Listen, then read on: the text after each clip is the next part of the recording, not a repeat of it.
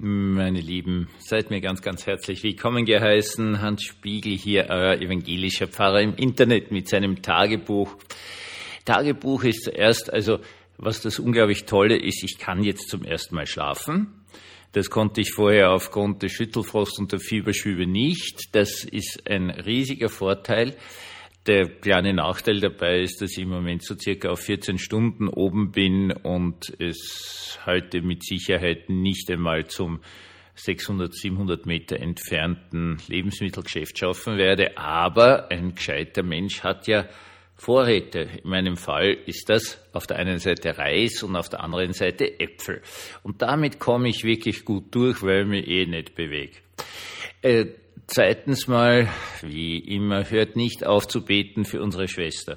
Bleibt bitte dieser totale, seelsorgerlich, psychisch gläubige Rückhalt. Das ist so wichtig. Sie hat heute endlich einen Augenarzttermin und ich hoffe doch von ganzem Herzen, dass da was Positives rauskommt.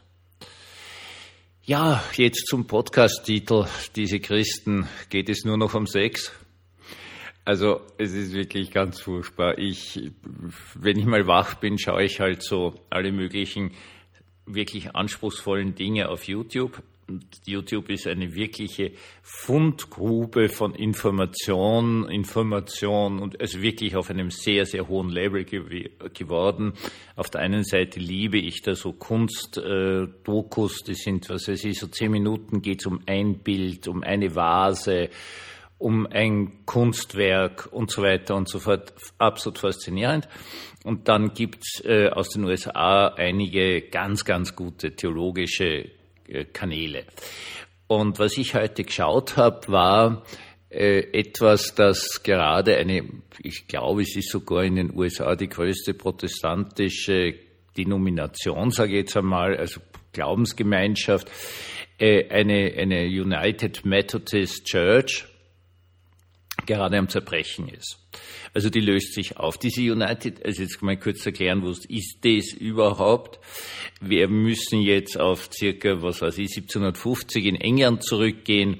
Da gibt es die Church of England und es gibt aber was anderes, nämlich die Industrialisierung. Ganz viele Leute verlassen das Land, gehen in die Städte und die Church of England ist nicht imstande, auf diese Sache zu reagieren. Es, es gibt Situationen, wo ein anglikanischer Pfarrer dann für 40.000 Leute zuständig ist und die, die Church of England reagiert einfach nicht. Da gibt es Dörfer, die haben de facto keine Einwohner mehr, dort gibt's aber einen, aber in den Städten machen sie nichts. Dann kommen äh, zwei Anglikaner daher, die Gebrüder Wesley, vor allen Dingen der John Wesley, und die sagen, das geht so nicht, und die beginnen jetzt zu versuchen, so im Rahmen irgendwie einer Art Erweckungsbewegung oder einfach sehr, sehr, sehr, sehr praktisch, da so Art Laienprediger, die sehr genau ausgebildet werden aus einem Handbuch, wie man reden soll und so weiter und so fort, der daher dieser Eigenart zuerst einmal Schimpfwort Methodismus, der dann ganz typisch auch von der Religionsgemeinschaft selbst übernommen wird, ähm, beginnen da was zu machen und, und bauen da Sachen auf und so weiter und so fort. Und gibt natürlich nur immer Methodisten im United Kingdom. Entscheidend ist aber was anderes. Die kriegen mit, hey, jetzt wandern irrsinnig viele Leute in die USA aus und die Church of England war völlig unfähig, da was zu tun. Das muss man mit aller Deutlichkeit sagen. Die, die Anglikaner sind ja eine bischofsorganisierte Kirche und äh, da, da ist überhaupt nie ein Bischof überhaupt nicht in die USA gefahren. Das heißt, das, das hat da irgendwie von vornherein nicht funktioniert. Und dort setzen jetzt diese Wesilianer Methodisten an und äh, vor allen Dingen dann auch in den USA selber, als wir, wir sind immer mit, die machen da diese Westbewegung, also immer weiter in, in äh, Indianerterritorien hinein und so weiter und so fort. Und ein Jahr nachdem irgendein so Städtchen irgendwo gegründet wird, ist schon ein methodistischer Prediger dort und macht die Sachen. Gut? Und dadurch werden die sehr groß. Bis heute ist diese spürt man also diesen anglikanischen Anteil bei den äh, Methodisten sehr stark. Die, die tragen dort also auch noch Gewänder im Gottesdienst, die uns eher an einen römisch-katholischen Gottesdienst erinnern würden und so weiter und so fort. Auch von der Organisationsstruktur. Gut, alles wurscht. Diese UMC ist aber eine weltweite Kirche, weil die haben dann da überall wieder irgendwelche Missionare hingeschickt. Es gibt sehr viele in Afrika und interessanterweise haben die sich auch sehr darum bemüht, dann nach dem Zusammenbruch des Kommunismus in Russland äh, Gemeinden zu gründen und so weiter und so fort. Das heißt, die amerikanische Vereinigte Methodistenkirche hat auch sehr, sehr viele Außenstellen. Und die haben so eine General Assembly, wo also alle zusammenkommen und die wichtigen Beschlüsse gefasst werden. Und da haben gerade aufgrund der afrikanischen Gemeinden die ganz konservativen den großen Vorteil. Jetzt muss man was dazu sagen. Äh, in Afrika scheint es so zu sein, dass in den afrikanischen Gesellschaften äh, Homosexualität absolut abgelehnt wird, bis hin zu strafrechtlichen Bestimmungen und, und ganz wilden Gerüchten, die herumlaufen. Also Leute entschließen sich absichtlich dazu, homosexuell zu sein und was weiß ich, was für ein Blödsinn. Ähm, in dieser OMC gibt es bis heute also die Regelung, dass äh, Homosexuelle nicht äh, Pfarrer werden können, dass sie also nicht mitarbeiten, sogar so weit gehen, dass sie nicht mitarbeiten können. Und dann gibt es natürlich den liberalen US-Teil, der dieser Blödsinn, lasst sie doch um Gottes Willen. Und es gibt äh, methodistische Gemeinden, die haben äh, offen schwul lebende Pfarrerinnen und Pfarrer und eine ist sogar eine Bischöfin dort, obwohl sie mit einer Frau verheiratet ist und so weiter und so fort. Sie merken diesen riesigen Spannungsbereich und jetzt beginnt ein Zerbrechen. Die Konservativen interessanterweise äh, machen einen Auszug, also diese Kirche zerbricht richtig gern. Es scheint irgendwie, wenn ich das jetzt richtig im Kopf habe, ähm, ein Drittel äh, der Gemeinden scheinen jetzt diese Dachorganisation United Methodist Church zu verlassen und gründen da was eigentlich was Neues, Eigenes und gibt irrsinnige Streitereien und irrsinnige Schwierigkeiten und teilweise verklagt irgendwer irgendwen, weil es dann um die Fragestellung geht, ja, wem gehört einfach die Kirche, wem gehört der Baugrund, gehört der jetzt der UMC oder gehört der dieser einen Gemeinde und also ein Theater, das kannst du gar nicht vorstellen.